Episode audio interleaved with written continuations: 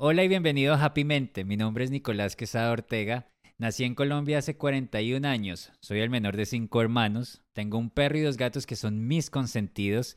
Leo bastante, me gusta el deporte, en especial montar bicicleta. Me encantan los tatuajes. Tengo muchos tatuajes sobre mi cuerpo y aún me quedan muchos más por hacer. Disfruto escuchar experiencias de vida y compartir las mías. Yo soy gay de nacimiento y esa fue la razón principal por la que yo caí en depresión a mis 13 años. Hubo un factor adicional que sumó a mi enfermedad y fue la relación que tuve con mis padres. A mi papá le tenía miedo y a mi mamá le tenía rencor. No me sentí cercano a ellos en mi vida adulta, les tenía rabia, nos hicimos daño. No fue una relación sana realmente. A alguien le escuché decir esta frase, nuestros padres nos aman, pero así también nos hacen daño. Hoy siento empatía hacia ellos, no quiere decir que justifique sus comportamientos, pero me entregaron lo mejor que pudieron en medio de sus limitaciones. Por eso me quise dar la oportunidad de perdonar.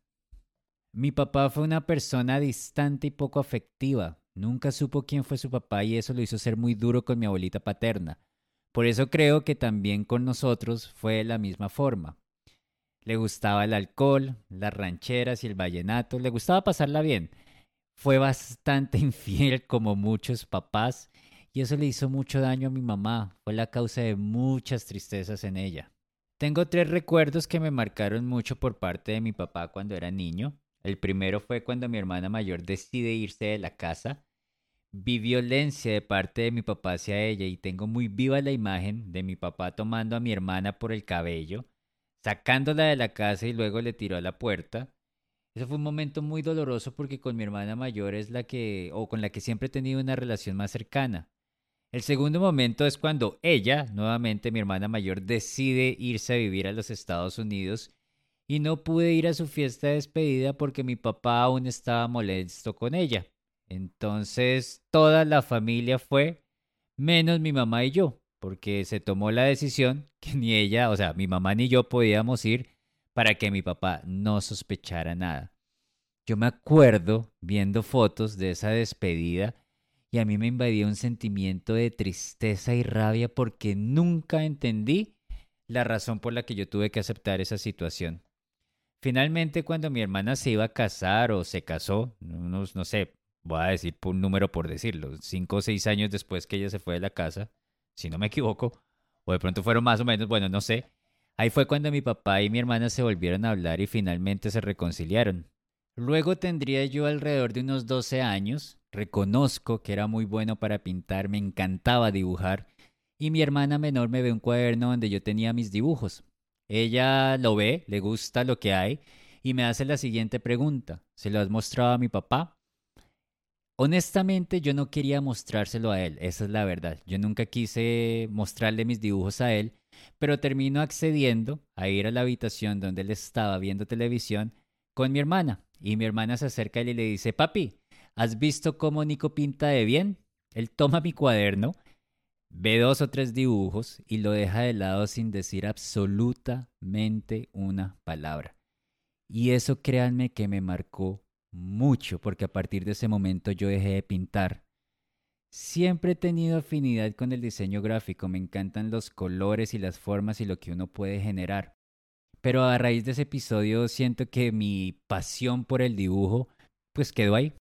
Y pues luego a medida que crecía, eh, vi a un papá distante, entregado a su negocio porque él fue una persona independiente desde que tengo memoria.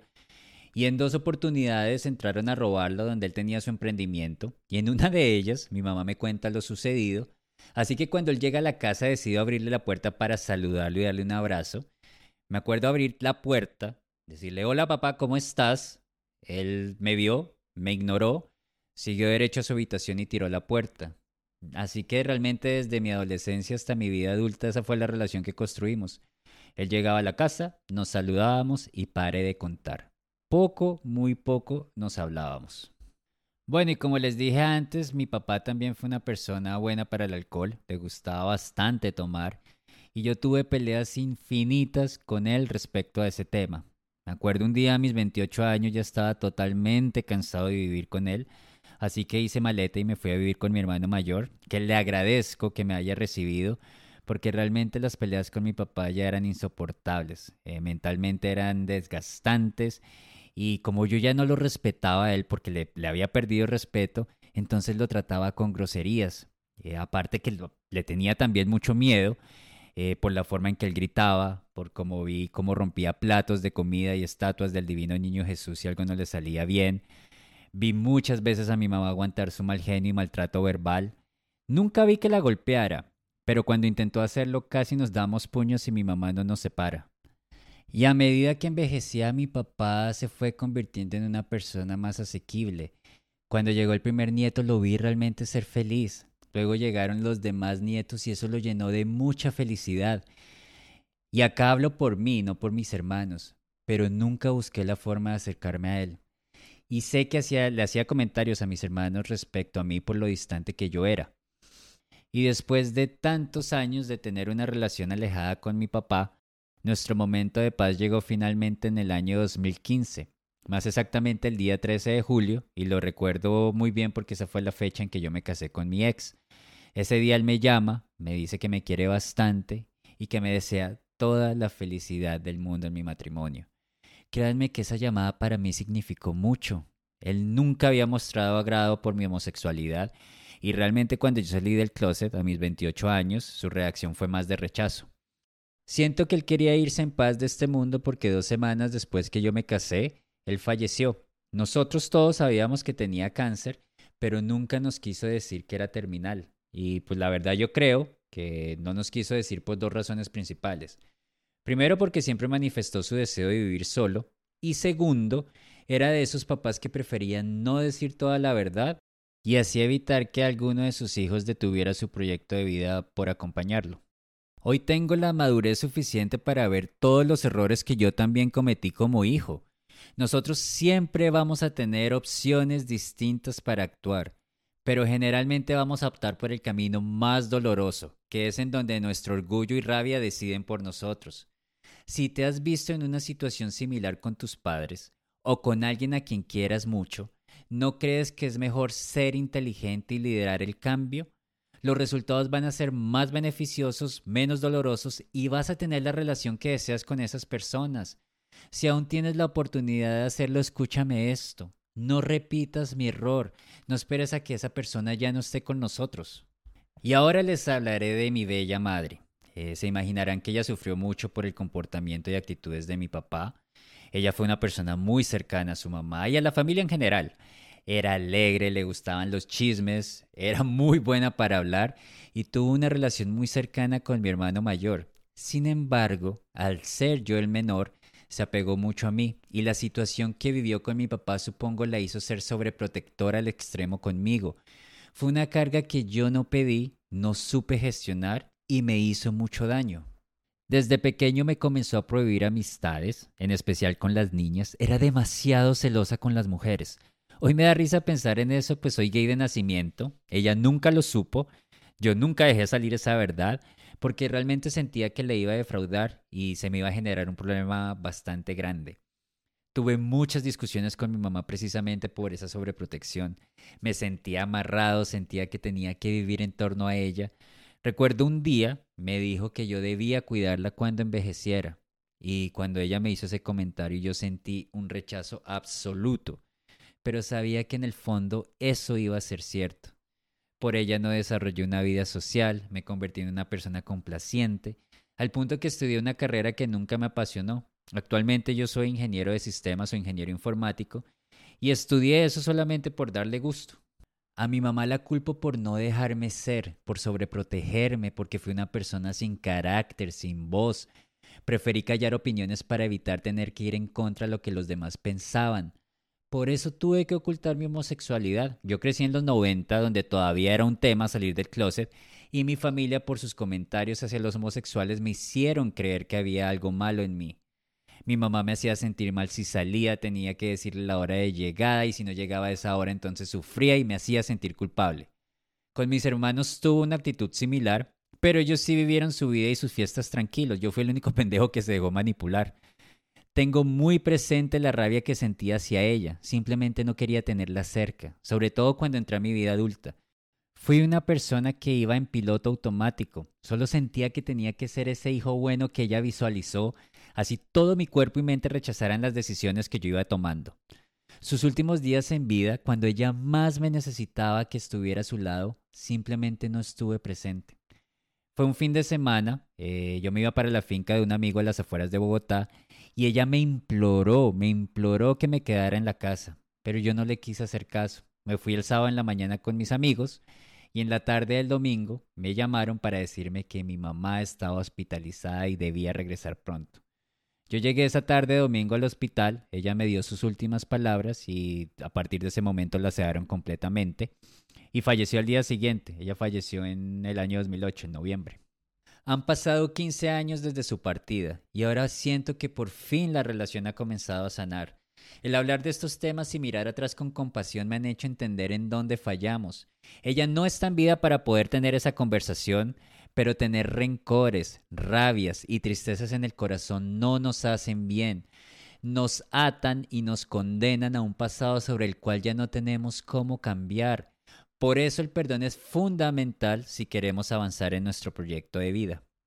Una de las cosas que más le hizo daño a la relación con mis padres o a la forma como yo me relacioné con ellos fue el alcohol.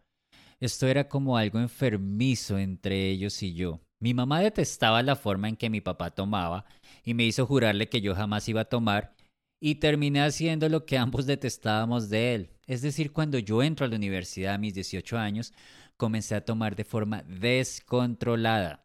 Yo tomaba para escapar de mi realidad me avergonzaba ser gay, mi familia no lo podía saber, me daba terror el rechazo, y el alcohol me hacía olvidar de mi verdad. Era el más extrovertido tomando y haciendo el ridículo, pero por dentro tenía una tristeza inmensa en mi corazón. Fui violento con mi mamá, con mis palabras hacia ella. Y una Navidad casi le pego porque me hizo entrar a la casa. Yo estaba en una borrachera que la verdad ni me acuerdo. El que me contó fue mi hermano del medio al otro día y sentí mucha vergüenza y tristeza por mis actitudes hacia ella. Pero eso ya era una bola de nieve, no había un retorno ni cómo detener lo que vivía y sentía. Emocionalmente fui una persona sin herramientas durante muchos años. Había puesto una barrera entre el mundo y yo, no dejaba que nadie entrara, fui muy reservado con mis emociones y pensamientos y por ende mi parte afectiva no la desarrollé hasta que conocí a mi ex con quien estuve 10 años. Con él conocí el valor de decir un te amo, de decir un te quiero y lo importante que es. Ese sentimiento de amor es lo que primero debemos sentir por nosotros mismos. Todo parte desde casa. Aún en este momento me cuesta un poco expresarme totalmente lo que siento o de pronto salir a buscar un amigo con quien hablar. Pero es un proceso y cada paso es una batalla ganada. Mis padres fallecieron y muchas cosas quedaron sin decirse, otras tantas sin entender, y lo mejor que puedo hacer es perdonar. El aprender el valor del perdón me ha hecho sentir paz con ellos y conmigo mismo. Y eso es lo que te quiero comunicar. Tú también lo puedes hacer. Y no hablo solo respecto a la relación que tengas o hayas tenido con tus padres. Hablo en general. Toma el control y da el paso que necesitas por tu bien. Reconcíliate con tu pasado, aprende lo que tengas que aprender y comienza a dar vuelta a la página. De lo que he vivido les puedo garantizar que lo que más me ha ayudado a sanar es cuando hablo, cuando voto y cuando expreso. Fueron muchos los años que callé y estoy en una etapa de mi vida en donde no quiero seguir callando. A medida que avanzo en mi proceso, más paz voy sintiendo. Mentiría si dijera que no hubiera deseado haber hecho las cosas de una manera distinta pero he aprendido a aceptar mi pasado y construyo mi mejor versión cada día. Te invito a hacer lo mismo, no te quedes pegado en cosas que ya fueron. Sabes que nada puedes cambiar de lo que ya pasó. Toma el control de tu vida y de tus decisiones. Sana relaciones y tristezas a través del perdón hacia los demás y hacia ti. Nicolás, pero ¿cómo se practica el perdón? Bueno, pues acá te tengo el ejercicio para que comiences a hacerlo. Haz esto cada vez que sientas que debes perdonar a alguien. Escúchame bien. Cierra los ojos e imagina la situación que te causó daño.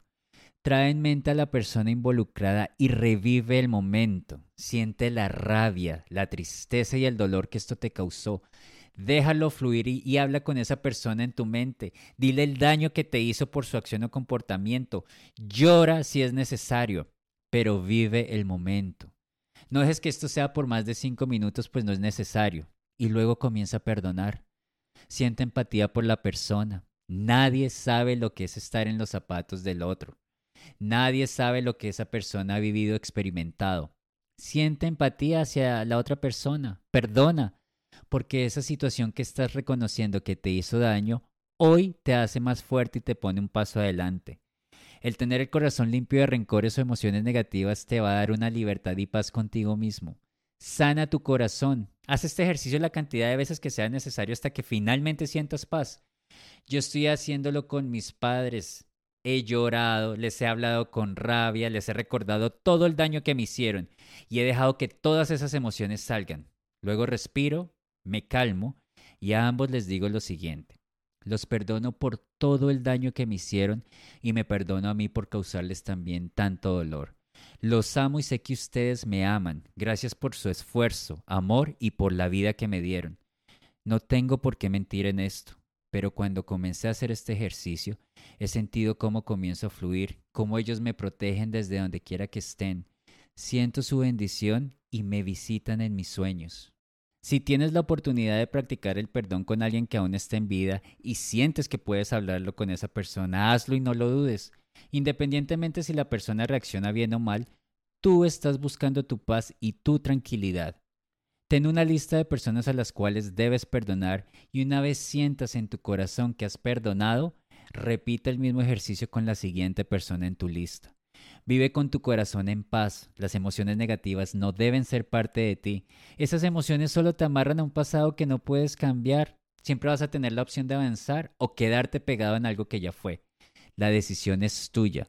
Sé inteligente con lo que necesitas soltar. Ahora, perdonar no es sinónimo de volver a repetir la misma historia, porque si estás perdonando y estás repitiendo la misma situación una y otra vez, el que se debe perdonar eres tú por tomar las decisiones incorrectas. Así que te invito a practicar el perdón. Realmente los resultados son bastante beneficiosos y vas a comenzar a sentir que viajas con una carga más ligera.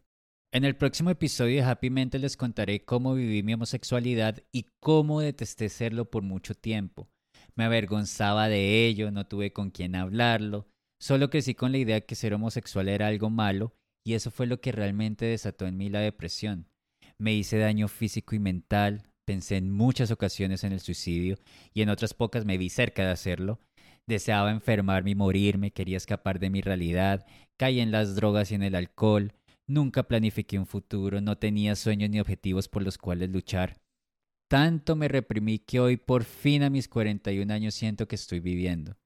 Fueron muchos los años ocultando emociones y complaciendo a los demás para tapar mi verdadera voz. Recuerda que de ti depende tu felicidad, de ti depende salir a buscarla, de ti depende rodearte de personas que te sumen y no que te resten. De ti depende dejar hábitos que no te sirven. De ti depende hacer la tarea y empezar un proceso de cambio. Comprométete contigo y date la prioridad. Todo parte desde casa. Aprende a decir no. No negocies cosas que van en contra de tu felicidad y nunca calles quién eres. ¿Qué te pareció este primer episodio? Déjame saber tus comentarios, compártelo y dale un like. Te deseo una semana linda. Recuerda practicar el perdón hacia los demás y contigo mismo. Es hora de comenzar a quitarse cargas para hacer el camino más liviano. Nos escuchamos en el próximo episodio de Happy Mente. Mente sana, mente feliz.